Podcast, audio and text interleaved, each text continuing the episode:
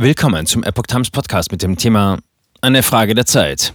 Händler sehen sehr erschreckende Entwicklungen für Europas Energieversorgung.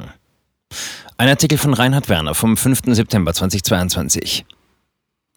Unter Berufung auf Inhalte einer Fragestunde für britische Stromtrader befürchtet der Finanzdienst Bloomberg, dass Europas Energieversorgung kritischer sei, als es die Politik zugibt. Unterdessen beschränken sich die Lösungsansätze in Deutschland auf Verzichtsappelle. Als sehr, sehr erschreckend hat das Finanzfachportal Bloomberg die Aussichten hinsichtlich der Energieversorgung im bevorstehenden Winter in Europa beurteilt.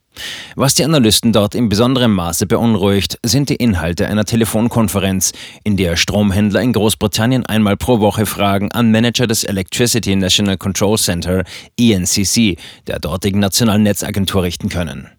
Üblicherweise dominieren individuelle Detailfragen die Debatte, doch mittlerweile sprechen die Fachleute immer mehr über Strategien und Verhaltensmaßregeln im Zusammenhang mit Notfällen oder Engpässen. Dabei zeichnet sich ab, dass die Fragenden dies nicht für eine Frage des Ob, sondern nur des Wann und wie lange halten. Es werden Fragen gestellt wie jene, wie die Kommunikation erfolge und welches Stressereignis Vorrang habe, wenn sowohl im Gas- als auch im Strombereich ein Systemstressereignis auftritt. Britische Energieversorgung bleibt unpräzise. Das ENCC stößt ins gleiche Horn wie die Regierungsinstitutionen in der Downing Street. Diese wird nicht müde zu betonen, dass Haushalte, Unternehmen und die Industrie sich darauf verlassen könnten, dass sie über den Winter mit dem nötigen Strom und Gas versorgt werden. Immerhin habe Großbritannien eines der zuverlässigsten und vielfältigsten Energiesysteme der Welt. Auch zumindest eine Energiepreisobergrenze für die Haushalte werde es geben auf 3.549 Pfund Sterling pro Jahr, etwa 4.106 Euro. Zuletzt stieg der Referenzwert von 1.277 Pfund im vergangenen Winter auf 1.971 in den vergangenen sechs Monaten. Passen müssen die Netzbetreiber demgegenüber schon, sobald es um Fragen wie jene geht, wie stark der Verbrauch zurückgehen würde, wenn die Preise über ein für die Haushalte verkraftbares Maß steigen würden. Auch bleibt offen, welche Veränderungen auf den Verbrauch in den entsprechenden Prognosen bereits eingepreist seien. Auf die Existenz eines stringenten Notfallplans deutet wenig hin. Deutschland als Stromnettoexporteur.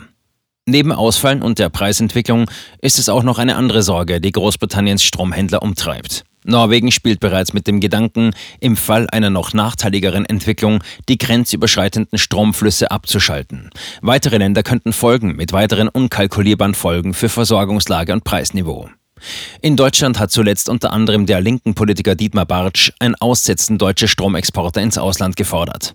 Im Besonderen meinte er damit Frankreich. Deutschland liefert derzeit Strom nach Frankreich, weil bedingt durch außerordentliche Wartungsarbeiten an zwölf Betriebsstätten allein im vergangenen Halbjahr 35 Terawattstunden an Strom aus französischen Atomkraftwerken weniger erzeugt wurden als üblich.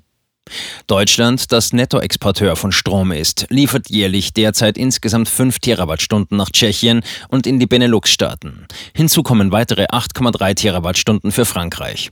Nach Österreich fließen weitere 10 Terawattstunden und drei in die Schweiz. Das Alpenland versorgt derzeit unter dem Eindruck der momentanen Engpässe in Frankreich, Italien mit. Der Stromanbieter EDF hofft, noch im Herbst die Wartungsarbeiten abschließen zu können. Allerdings könnten, so der Konzern, auch langfristigere Ausfälle nicht ausgeschlossen werden. Warum die Energieversorgung in Deutschland immer teurer wird.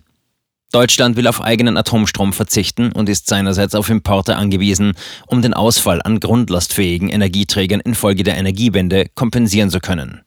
Das in Kombination mit den Exporten bedeutet, dass zusätzlich Gas verstromt werden muss, welches wiederum nicht für den Winter gespeichert werden kann. Auf diese Weise trägt die grenzüberschreitende Energiezusammenarbeit zu einer Situation bei, in der auch unabhängig von Lieferausfällen aus Russland die Preise weiter steigen. Die EU-Sanktionen und der Verzicht auf die Inbetriebnahme von Nord Stream 2 verschärfen das Problem jedoch noch zusätzlich. Derzeit wird ein Drittel des in Deutschland verfügbaren Gases verstromt. Der restliche Strom kommt aus den hochsubventionierten erneuerbaren Energieträgern und weiterhin aus Kohle. Deutschland will auch von der Erschließung neuer Energiequellen, Fracking, Abstand nehmen. Somit steigt nicht nur der Gaspreis, sondern auch jener für die elektrische Energieversorgung in schwindlerregende Höhen. Dass einige Technologien günstiger Strom erzeugen, fällt auf dem Strommarkt insgesamt nicht ins Gewicht. Denn das sogenannte Merit-Order-System orientiert sich nicht an den Fixkosten einer Stromerzeugungstechnologie, sondern an den niedrigsten Grenzkosten. Also an den Kosten, die bei einem Kraftwerk für die letzte produzierte Megawattstunde anfallen. Das bewirkt, dass die Kilowattstunde Strom, die auf die teuerste Weise erzeugt wurde, den gleichen Marktpreis aufweist wie die aus der günstigsten Quelle. Am Ende kommt es auf die verfügbare Quantität an. Hearth. Bis zu 30 Prozent des Energieverbrauchs ohne Komfortverlust einsparfähig. Bei Bloomberg zieht man mehrere Schlüsse aus der Gesamtsituation. Erstens sei der drohende Stromnotstand schlimmer, als viele Führungskräfte der Branche, aber auch Politiker öffentlich zugeben würden. Zweitens seien nicht nur die Preise, sondern auch eine unsichere Versorgung ein immenses Problem. Drittens werde die Zeit für Vorbereitungen auf den Winter immer knapper. Im Podcast von The Pioneer macht auch der Energieökonom Professor Lion Hirth deutlich, dass es angebotsseitig kaum noch Optionen gibt, um möglichen Versorgungsengpässen gegenzusteuern. Investitionen in die Energieinfrastruktur und in weiterer Folge die Vergrößerung des Angebots bedürften einer entsprechenden Vorlaufzeit.